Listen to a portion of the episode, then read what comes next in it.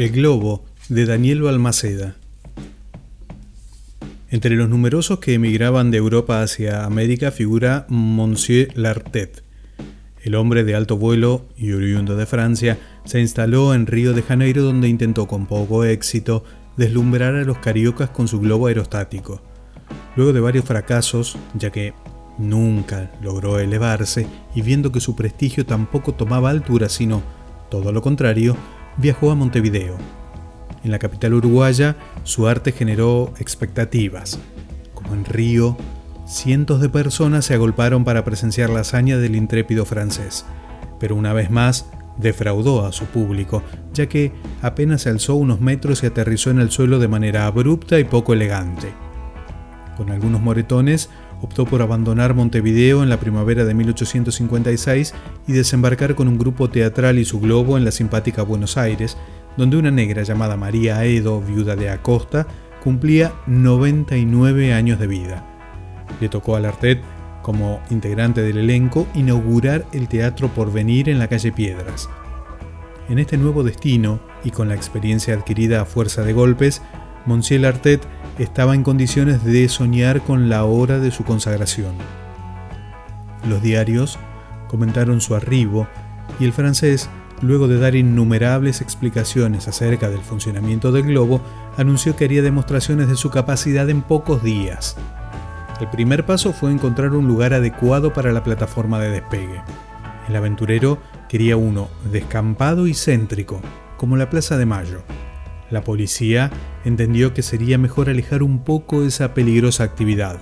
Autorizó que realizara su ascensión en un terreno conocido como El Molino, ubicado en Callao, entre Rivadavia y Bartolomé Mitre.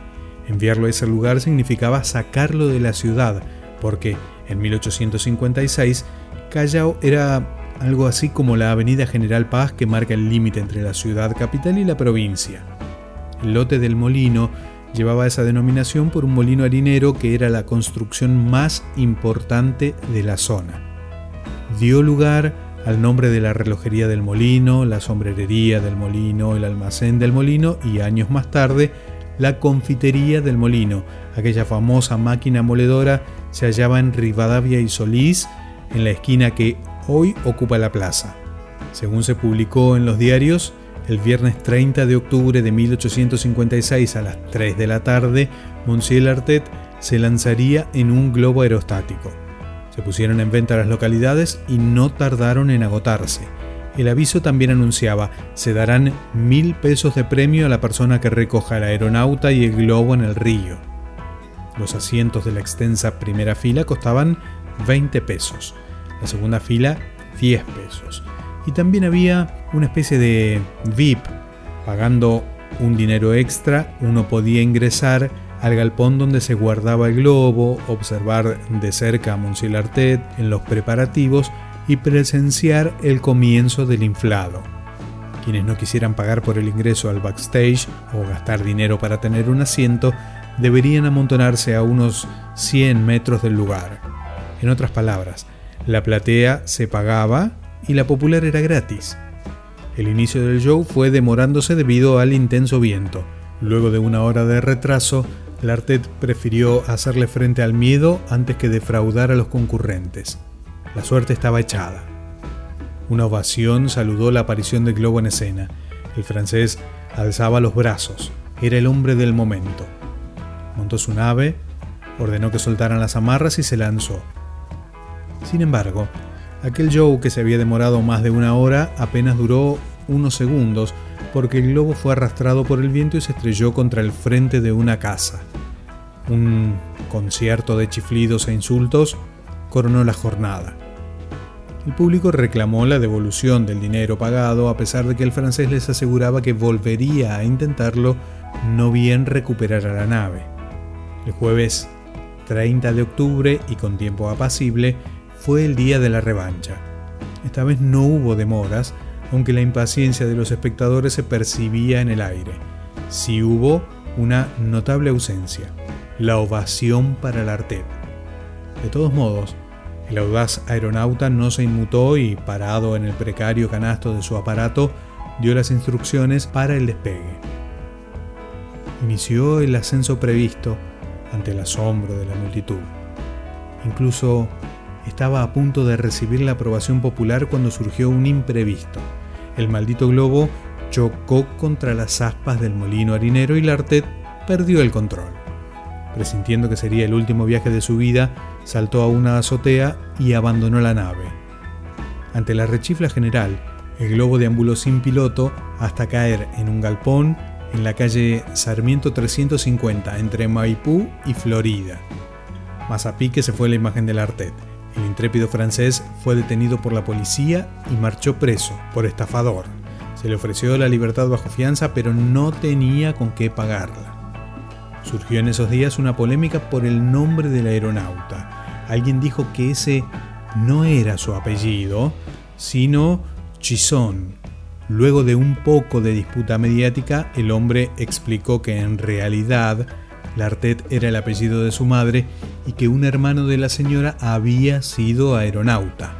Al morir, él había heredado el equipo de vuelo, incluido el globo. Por eso, en su homenaje, decidió usar su nombre. Esta respuesta, de dudosa veracidad, dio por cerrado el debate. También en esos días de encierro explicó las razones técnicas de su fracaso e imploró que le permitieran intentarlo por última vez. Tanto insistió que logró convencer a las autoridades. Se organizó todo para el domingo 16 de diciembre a las 3 de la tarde en Plaza Lorea, en las actuales Rivadavia y Luisa Sáenz a 300 metros del primer escenario. La expectativa generada hizo que ese día, horas antes de la actividad, comenzara la procesión de los porteños camino a la plaza. Cuenta la crónica del diario La Tribuna. Desde las 12 del mediodía las azoteas, los miradores, las veredas, los carruajes estaban coronados de gente que esperaba con impaciencia el momento deseado. Un sol abrasador tostaba esa concurrencia, pero la curiosidad no se dejaba vencer por el sofocante calor ni por las nubes de polvo que la asfixiaban. Minutos antes de las 3 de la tarde, Monsieur Artet fue trasladado cuatro cuadras desde la cárcel del departamento de policía en Moreno y Virrey Ceballos hasta la plataforma de despegue. Según la tribuna, al bajar del carro policial, Lartet estaba pálido y tembloroso como un criminal a quien van a fusilar. Los gritos de los presentes inundaban el ambiente. El piloto, con semblante de resignado, pidió que soltaran las amarras. El indómito globo se estampó contra el muro de una terraza. El impacto hizo que se diera vuelta el canasto y Lartet cayó en el patio de esa casa. Se fracturó un brazo y una costilla. Fue internado de inmediato y no bien se recuperó, se subió al primer barco rumbo a Europa. Monsieur Lartet no fue el primer aeronauta de nuestra historia, pero tres veces intentó serlo. Del libro Historias insólitas de la historia argentina de Daniel Balmaceda, El Globo.